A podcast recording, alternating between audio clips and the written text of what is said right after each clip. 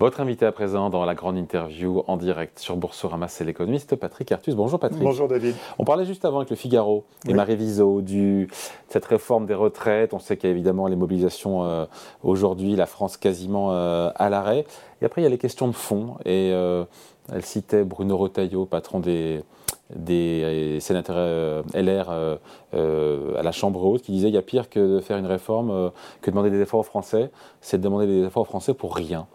Et on voit bien que les économies, de, avec tout ce qui est lâché, toutes les concessions sociales pour mm. essayer d'emporter l'adhésion, euh, alors que les Français sont à 70% contre, euh, coûtent de plus en plus cher. Et je me rappelle euh, cette, ce billet d'humeur de Jacques Attali dans Les Échos qui dit en gros cette réforme des retraites, elle est importante, mais elle n'est pas urgente. Il ne faut pas mettre le pays à l'arrêt pour, pour cette réforme-là. Vous en pensez quoi, vous, au, final je, je, crois que dans une démocratie, on a le droit de refuser une réforme. Donc apparemment, il y a une très grande majorité de Français qui n'ont pas mmh. envie de travailler 70%, plus. 70%. ni dans leur vie, ni par année, ni par semaine. Et donc, il y aurait une autre solution qui est de leur dire, ben, voilà, vous n'avez pas envie de travailler plus, donc nous acceptons cette, cette ce désir donc de, de, de, de, ne pas allonger la, durée de vie au travail, mais il faut que vous assumiez les conséquences de ce choix. Mm. Et les conséquences de ce choix, ça va être un appauvrissement collectif qui va être à partager entre les entreprises, les, salariés et les retraités. Mm. Parce que euh, les ratios démographiques euh, vont faire, euh, vont faire en sorte qu'il y aura de moins en moins de salariés par retraité ou par entreprise. Et donc, on peut accepter l'appauvrissement collectif. Et alors, probablement les entreprises refuseront que leur compétitivité se dégrade, donc elles ne, voudront pas participer à un choix, euh, elles ne vont pas adhérer à un choix qui, qui, leur ferait avoir des coûts de production plus élevés que, que les concurrents européens qui ont des durées de, vie, euh, de, durée de, retraite beaucoup plus courtes, hein, qui ont allongé, euh, qui ont allongé la, la, durée de vie au travail. Et donc probablement, si on fait ce choix de ne pas réformer, euh, on, doit expliquer aux Français que ça va être un coût qui va être à partager entre mm. les retraités et les salariés actifs. Donc euh, il y aura une baisse de pouvoir d'achat. Euh, on, peut l'estimer, hein, je veux dire, euh, la, population, la population active est à peu près stable, les gains de productivité sont stables, et donc en gros. Euh, il faut la faire, pardon, je coupe, il faut la faire ou pas cette réforme parce que. Non, mais euh, bah, je, pense que ce n'est pas, une question économique. C'est une, Certains c'est pour rassurer les marchés financiers. Non, mais, c'est une réforme pour montrer non, que. Non, mais si vous rassurez les marchés financiers autant, si vous ne faites pas la réforme, mais que vous prenez en fait, des mesures de rigueur salariale et de rigueur sur le niveau des retraites qui maintiennent l'équilibre du système. Il faut, on ne peut pas envisager un système de retraite qui soit déséquilibré, parce que ça veut dire que de l'argent public est utilisé pour consommer et pas pour investir. Et pourquoi pas? Bah, c'est un mauvais usage de l'argent public. On a des besoins d'investissement dans la transition énergétique, dans la recherche-développement, dans les infrastructures, dans l'éducation. Euh, tout argent détourné de, de, ces besoins très très urgents et de, l'argent mal utilisé. Et donc on ne peut pas utiliser que, imaginer que le système de retraite soit déséquilibré. Donc vous êtes favorable à cette réforme des retraites? Non, non. Je dis. Euh, il y a d'autres moyens d'équilibrer le système de retraite. Si les Français, collectivement, démocratiquement, rejettent absolument cette réforme, bah, il faut leur dire bah, vous avez le vous allez vous, appauvrir, vous, avez fait le choix d'une croissance moins forte ou même d'une réduction euh, des salaires euh, réels, des retraites, etc.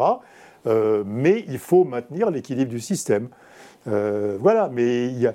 alors, autre, autre point, il euh, y a, d'autres moyens de rééquilibrer le système des retraites que de. que, oui, non, mais que, que, de, repousser l'âge légal de la retraite. Par exemple, nous avons un taux d'emploi des, 15-29 ans qui est extraordinairement faible, qui est 20 à 25 points de plus faible que dans les pays... On parle des seniors souvent, mais on peut aussi parler ah, du... alors, alors si, si, vous aviez le taux d'emploi des jeunes euh, dans des pays nordiques ou de l'Allemagne, vous rééquilibrez le système de retraite beaucoup plus ah. rapidement parce que, parce que ces, ces jeunes Qu'est-ce qu'on fait, alors pour augmenter le taux d'emploi des 15-29 bah, bah, ans? Alors, c'est un problème euh, de système éducatif, euh, de qualité du système éducatif, de qualité euh, de, de, l'enseignement technique, de l'enseignement professionnel. Enfin, on connaît bien, on connaît bien les, défaillances hein, du, de, du système, de, tous les pourquoi systèmes. Pourquoi on a choisi cette voie alors? Pourquoi on choisit bah, On choisit cette voie, mais très mollement. Enfin, je veux dire, il y a, il y a la réforme de l'apprentissage qui est, quand même, est, positive. Il y a une, une, réforme du lycée professionnel qui est,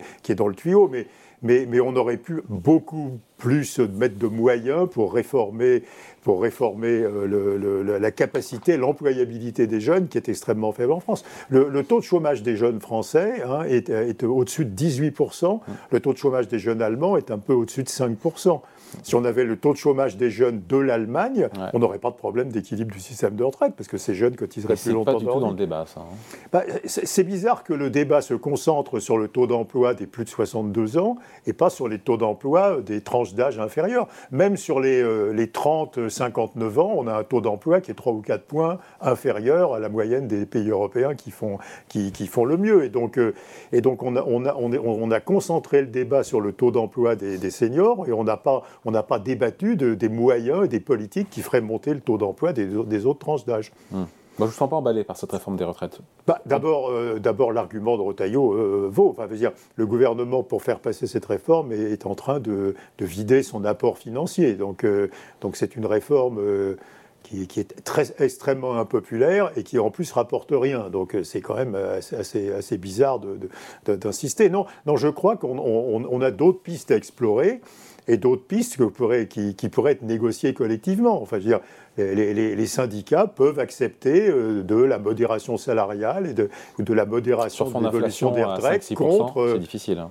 Hein Avec une inflation à 5-6%, c'est difficile d'accepter une modération salariale. Oui, mais enfin, on parle de, des 20 ou 30 prochaines années. Hein, et, et, donc, euh, mais, mais euh, on a d'autres pistes qui, n'ont pas été explorées, et en particulier donc la piste, la piste de, la modération salariale, de la modération des niveaux de retraite, et, la piste de la hausse des taux d'emploi des autres catégories, des autres tranches d'âge. Et pas seulement des seniors. Mais non, pas Le débat s'est focalisé là-dessus. Hein. Ben oui, mais, euh, mais bon, c'est assez naturel parce que les, Allemands ont un âge légal de la retraite à, 67 ans. Euh, et puis, il y a un autre sujet qui est, même si cette réforme passe et est votée, est appliquée finalement, c'est la dernière fois qu'on pourra utiliser l'âge légal de la retraite pour rééquilibrer le système de retraite. Parce que l'expérience allemande, que quand Merkel a passé l'âge légal de 64 à 67 ans, euh, il y a beaucoup d'Allemands qui ont refusé de travailler au-delà de. Je crois que l'âge effectif de, prise de la retraite, c'est 64 ans et demi à peu près en Allemagne. Nous, on est à 63,5 dans le privé. Hein. Euh, on est à 63,5 dans le privé, on est à 62,5 dans l'ensemble des, métiers. Et, et beaucoup d'Allemands ont accepté d'avoir une retraite plus faible. Et donc, et donc, ça, c'est pas une très bonne solution. Et donc on voit bien qu'il y a une limite à, repousser l'âge légal, qui est le moment où vraiment les gens n'ont pas envie de, travailler euh, plus, plus vieux. Une partie et, qui, voilà. et donc, et donc ça, c'est une mauvaise solution. Donc euh, même si cette réforme passe, et donc si on, on, a effectivement un âge légal qui passe à 64 ans, dans 10 ans, il y aura, et puis plutôt euh, plutôt en raison de, la masse de, dépenses annexes que cette, que cette, réforme met en place. Euh, plutôt, il se reposera la question de rééquilibrage du système de retraite et il faudra trouver une autre solution que reporter l'âge légal. Euh, et, donc, et donc ça, soit, ça remettra sur le tapis. Il reste soit, pas. Il reste soit les cotisations, bah, soit, les pensions. Non, soit effectivement la baisse, la baisse collective des niveaux de vie, donc hum. des salariés et des, et des retraités, soit introduire une dose de capitalisation pour les salariés les plus aisés. Encore notre hein. sujet, ça. Oui, mais qui était dans le projet initial de Delvoye, hein, euh, hum. puisque, puisque personne ne bénéficiait du système public de retraite au-dessus de, de, 120 000 euros par an de, revenus. Hein, et, au-dessus, on devait, on devait adhérer à un système de retraite par capitalisation. Alors, autre sujet, Patrick Artus, qui est dans l'actualité, évidemment, c'est le CAC 40, 7400 points, on les a retouchés. Euh, cet optimisme des investisseurs, est-ce que d'un point de vue rationnel, fondamental Est-ce que c'est justifié Est-ce que c'est sain tout ça ou pas? Parce que je lisais dans les échos, euh, c'était le patron de mm. la gestion d'Amundi qui disait mais en gros, euh, c'est euh, ça monte un peu dans le vent, c'est c'est un peu artificiel cette bah, il se passe. Alors, le, CAC n'est pas particulièrement lié à la France. Hein. Le, CAC est un indice enfin, de, sociétés qui sont mondiales, mais il se passe mondialement, et, ça ne se passe pas en France, mais enfin, ce n'est pas très important pour le CAC. il, se passe mondialement un phénomène qui est la hausse des taux de marge des entreprises. Quand vous regardez le, par exemple, un indicateur simple, c'est le ratio des, du, prix du PIB aux coûts salariaux. Quand ce ratio mm. monte, ça veut dire que les marges des entreprises montent, parce que le, prix de vente des entreprises malgré monte plus vite que Malgré les coûts de production Et alors, qui montent. dans la zone euro, par exemple, globalement, même en, même en 2022, l'année dernière, même au pic des, coûts de l'énergie, des coûts des produits agricoles, etc., les marges des entreprises ont monté. Et donc, il y a une certaine rationalité. le marché euh, retranscrit que les marges des entreprises montent et qu'on a une déformation du partage de la valeur ajoutée au profit des entreprises et au détriment des salariés. Euh, c'est la même chose de dire que euh, le, prix de vente des entreprises augmente plus vite que les salaires. Et donc, c'est assez. Et que les consommateurs acceptent les hausses de prix de vente, parce qu'in fine, s'il y a des hausses de prix de vente de la part des multinationales qui ont ce pricing power pour euh, faire accepter ces hausses de prix. Mais on voit bien, donc c'est assez global, c'est pas que un secteur particulier, on a, et c'est assez mondial, euh, euh, c'est un phénomène de, de, pouvoir de négociation des entreprises qui reste très fort sur les marchés des biens mm. et services. Mais en même temps, on a l'impression qu'il n'y a aucune mauvaise nouvelle qui peut enrayer cette hausse. Je sais pas, moi, depuis le début de l'année, pardon, mais le marché s'est largement ajusté en matière de hausse de taux mm. d'intérêt des banques centrales. Oui, mais alors, mais alors c'est, ça Maintenant, on voit du 4% pour la BCE en fin d'année, du quasiment du 5,5% pour, la, pour la Fed, et ça n'empêche pas les marchés actions de monter. C'est quand même curieux, ça, non? Oui, mais enfin, les taux d'intérêt réels sont toujours très négatifs. Et donc, le, les marchés. la seule composante de la demande ou, des marchés financiers qui est liée aux taux d'intérêt nominaux, c'est la demande de logement. Hein, c'est la construction résidentielle. Parce que quand vous, euh, quand vous essayez d'emprunter, il y a une limite de pourcentage de votre revenu que vous pouvez consacrer à, à, à votre emprunt, et donc ça, met un lien entre les taux d'intérêt nominaux et euh, euh, la, demande de logement, l'investissement logement. D'ailleurs, aux États-Unis, en Europe, partout, l'investissement logement chute énormément. Mais quand vous regardez les autres composantes la demande, de la demande de l'investissement des entreprises, ou bien les prix des actifs financiers, ou les prix, euh, les, les, cours boursiers, les prix des entreprises dans les, dans, les, dans les deals de private equity, ce qui compte, c'est les taux d'intérêt réels. Hein, c'est ça, c'est ça le, donc, ça, la valorisation des et, et, et, voilà. Et donc euh, on a, on a des taux d'intérêt réels à long terme en Europe euh, qui sont aujourd'hui à euh, moins 3, à mm. moins 4%. Moins, et donc, c'est favorable. Et, donc, c'est extrêmement favorable à, une hausse des cours boursiers, à une hausse de la valorisation des entreprises dans les, dans le, dans le, dans les investissements. Donc, tout est simple. Pour vous, il n'y a pas de problème. Oui, alors, ça, va durer un, moment. Le, problème, c'est le, plus long terme. Donc, je, je pense que ce mouvement, il est quand même relativement solide avec, un PER, avec un PER sur le CAC qui est autour de 13. Donc c'est pas délirant non plus. Oui, oui, oui, mais, mais, mais la hausse va, se poursuivre, je crois. Mais le, le problème, c'est pas maintenant, hein, c'est 2024-2025. Euh, quel, type d'économie est-ce qu'on aura en 2024-2025 Aujourd'hui, on, voit ça, ça va bien. Enfin, les entreprises ont des carnets de commandes très pleins, les entreprises euh, euh, ont des résultats qui sont au-dessus des attentes en, moyenne, bénéficient de la hausse de leurs marges, etc. Donc, donc ça va bien. Le, le, problème, c'est qu'est-ce qui va se passer à moyen terme?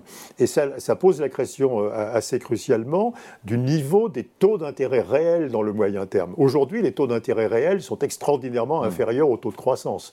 Hein, euh, les taux d'intérêt réels sont très négatifs. Hein. Bon, c'est la même chose de dire que les taux d'intérêt nominaux sont extrêmement inférieurs à la croissance nominale. Est-ce que, est que si cette situation dure, eh bien, la, hausse de la valorisation des actions va durer. Il n'y aura pas de correction euh, des marchés d'actions parce que euh, les marchés d'actions seront alimentés par, euh, par, par des, frais d'endettement qui, seront, qui resteront extrêmement faibles par, la, par, rapport à la croissance, par rapport à la croissance de l'économique. Mais moi, je pense qu'il peut y avoir une inversion de la hiérarchie entre les taux d'intérêt réels et la croissance, la croissance de long terme. Hein. Mmh. depuis, depuis plus de 10 ans, on a des taux d'intérêt réels qui sont plus faibles que la croissance de long terme. Et ça, comme on, vient de le dire, ça pousse à la hausse toutes les valorisations des actifs. Mais ça pourrait s'inverser. Si ça pourrait s'inverser. Si les banques centrales gardent des taux d'intérêt élevés. parce que l'inflation sera probablement un peu plus forte euh, structurellement dans le futur, et donc ça poussera les banques centrales à, mener des politiques de taux d'intérêt plus élevés. Deux, parce qu'on va manquer d'épargne, et ça c'est un truc extrêmement important, on va manquer d'épargne pour tous les besoins euh, non couverts aujourd'hui, les besoins de financement de la transition énergétique, les besoins d'éducation, de santé, il y a plein de dépenses publiques qui, vont augmenter, et des taux d'épargne des, des ménages qui commencent à baisser euh, mondialement. Et donc la, baisse la baisse de l'épargne et la hausse des besoins d'épargne provoquent une hausse des taux d'intérêt réels. Et puis, il y a des salariés qui vont peut-être euh, devenir plus, euh, enfin, accroître leur pouvoir de négociation sur le marché du travail parce qu'ils sont, euh, ils sont moins nombreux, parce qu'ils ont perdu pas mal de pouvoir d'achat l'année dernière. Voilà, il y a plein de facteurs. Et donc, dans cette nouvelle configuration. plein de facteurs qui pourraient, qui pourraient amener une, des taux d'intérêt réels qui, qui reviendraient, et ça ne serait pas extraordinaire, qui reviendraient dans la configuration des années 2000, hein, des débuts des années 2000, des taux d'intérêt réels qui passeraient au-dessus de la croissance potentielle, hein, de la croissance de long terme. Mais ça, c'est un choc majeur sur les économies. Ça veut dire déjà que les politiques budgétaires deviendront restrictives, parce que les États pourront plus, euh, pourront plus euh, euh, rembourser leurs dettes uniquement à partir de la croissance. Hein. Et puis, ça veut dire que les, valorisations d'actifs vont baisser. Mais on, on, on, est très loin aujourd'hui. À nouveau, les taux d'intérêt réels sont extrêmement négatifs toujours. Donc on est tranquille pour vous sur 2023 Mais, on est tranquille sur, 2023 et probablement sur le début de 2024. La, question, c'est fin 2024, enfin de 2025. Est-ce qu'on est bascule pas dans cette situation beaucoup moins favorable pour les marchés d'actions et puis pour tous les marchés du non-coté, etc., qui est une remontée des taux d'intérêt réels qui les fait passer au-dessus du niveau de la croissance? Et dans les arguments de ceux qui disent que le, ce rebond et cette hausse boursière est spéculative, c'est des volumes qui sont faibles, des volumes de transactions qui sont faibles sur les, sur les actions. Oui, mais Le fait qu'il y ait beaucoup de rachats d'actions qui soient annoncés, ce qui artificiellement fait monter les cours. Mais Oui, enfin, à nouveau, les, rachats, effectivement, font monter les cours. Les, rachats sont, quand même assez faibles en Europe. Hein. Je crois que sur, sur le CAC, l'année dernière, c'est à peu près 30 milliards d'euros. Mais, euh, mais, mais, fondamentalement, il y a un environnement qui est favorable aux actions. À nouveau, les taux d'intérêt réels mmh. négatifs, des profits des entreprises, des marges des entreprises en hausse. Donc, il y a des arguments pour qu'il euh, reste du carburant. Une, une certaine réindustrialisation. Hein. On, on, a une croissance de l'emploi industriel depuis, qui, est, qui, est, qui, est, positive, et ce qui n'était pas, pas le cas depuis assez longtemps. Euh, il y a euh, des, carnets de commandes assez pleins. Donc euh, il y, a, il y a des arguments objectifs qui ne sont pas simplement liés au rachat. Avec des taux de la BCE à 4 en taux directeur, Mais à je pense que je... et à 5,5 ou 6 sur la Fed, ça ne change rien. Bah, les marchés boursiers peuvent continuer leur progression. À, nouveau, depuis très longtemps, je dis que la BCE, enfin, en, termes de taux repo, hein, va, aller au moins à 4,5. Enfin, l'inflation sous-jacente, elle est à 7,2. Elle est sous-jacente, hein, ah, hors énergie alimentation. Elle est à 7,2. Même si la BCE allait à 5%, hein, ça ferait des taux d'intérêt réels encore de moins 2. Et donc, on, est, on est assez tranquille à court terme. Sauf que l'inflation ne sera pas au même endroit. Euh, dans quelques mois. Vous la voyez où l'inflation eh ben, En glissement annuel, en zone euro ou en France en fin d'année En, fin d'année, bah, l'inflation sous-jacente, hein, parce que l'inflation énergétique et l'inflation de matières premières agricoles. entre 4 et 5, on est à 5 euh, bah, je, pense qu'on on est à 7,2 hors énergie et alimentation. J'ai du mal à avoir moins de 5, oui. Et, c'est beaucoup plus que les anticipations des marchés ou de la BCE. C'est là où il peut y avoir justement, si le, la désinflation n'est pas assez rapide, c'est là où ça peut aussi entraîner. Non, euh, non mais si, si, la BCE maintient, enfin si la BCE s'arrête à 4,5 et si l'inflation sous-jacente reste à 5, on reste dans la zone favorable pour la valorisation des actifs financiers. Donc, euh, donc le, le vrai sujet, c'est à nouveau, c'est à l'atterrissage de cette poussée d'inflation, quel est le niveau euh, auquel vont atterrir les taux d'intérêt et la croissance. On sait que la croissance potentielle est très faible parce qu'il n'y a plus de gains de productivité croissance potentielle est probablement extrêmement nulle, extrêmement petite euh, en Europe. Et donc, c'est assez facile d'imaginer que les taux d'intérêt réels, pour toutes les raisons qu'on évoquait avant, vont, vont, vont, vont, se stabiliser à un niveau supérieur à la croissance. Et, et ça, sera la, ça, ça sera plutôt à la fin de 2024, ça sera ça le vrai test du marché d'actions. Parce que si euh, les, investisseurs s'aperçoivent que le niveau des taux d'intérêt réels est beaucoup plus élevé que ce qu'ils croyaient, ça, ça, ça, ça, fera vraiment, euh, ça va causer un repricing majeur sur les marchés d'actions. Avant de se quitter, Patrick, il y a votre livre coécrit avec Olivier Pastré, De l'économie d'abondance à l'économie de rareté chez Odile Jacob. Il faut le lire évidemment, comme tous les livres Patrick euh, un petit, euh, pour donner envie aux gens de l'acheter, de le lire ben, on, défend la thèse qu'on sort de 20 ans d'abondance, d'abondance de travail, hein, parce que l'arrivée des émergents sur, le, sur, le, sur l'économie mondiale, euh, les prix, l'abondance des matières premières, après avec les prix bas des matières premières, l'abondance d'épargne, hein, savings glut, on avait trop d'épargne, et qu'on va basculer sur trois raretés. La rareté du travail avec le vieillissement, mmh. euh, la rareté euh, de l'épargne avec les besoins d'investissement majeurs liés essentiellement à la transition énergétique, et, la rareté des matières premières euh, et mmh. la rareté de l'énergie ou des matières premières qui... Avec quelles conséquences macroéconomiques Eh bien, taux d'intérêt réel plus élevé, dont on a débattu à l'instant, inflation plus élevée, poussant les banques centrales à en rajouter sur les taux d'intérêt, et, et, salaire, salaire réel plus élevé. Pas très bon pour la bourse. Et, et c'est pas très bon pour la bourse. Et c'est ça la vraie question. C'est si nous avons raison avec Olivier, euh, nous prévoyons qu'à partir de 2024-2025, on va, on va avoir ce changement de l'économie d'abondance vers l'économie de rareté. Et c'est un changement qui est bon pour les salariés, parce que les salariés en profiteront. C'est un changement qui est bon pour les vendeurs de matières premières de tout poil. Et c'est un changement qui est mauvais pour les entreprises, parce que le coût du capital sera plus élevé, les salaires seront plus élevés, et les matières premières seront plus chères. Donc voilà, non, je vous ai coupé. Non, non, non, et donc euh, voilà, euh, les marchés financiers ne croient pas à ce scénario. Si vous regardez les anticipations d'inflation, elles redescendent extraordinairement rapidement. Les anticipations de taux d'intérêt réels, elles, restent extrêmement faibles. Ça les arrange de ça aussi. Hein. Oui, mais, mais c'est aussi une mauvaise nouvelle, parce que si nous avons raison, et si ce scénario, c'est le scénario du futur à partir de 2024, eh ben le choc n'est pas anticipé. C'est-à-dire qu'il y aura un choc euh, à la hausse des taux d'intérêt réels, ce qui veut dire un choc à la baisse de toutes les valorisations d'actifs. Pour avoir un coup d'avance, il faut lire euh, Patrick Gertus et Olivier Pastré, donc de l'économie d'abondance à l'économie de rareté. C'est chez Odile Jacob. Merci beaucoup, Patrick. Merci, David.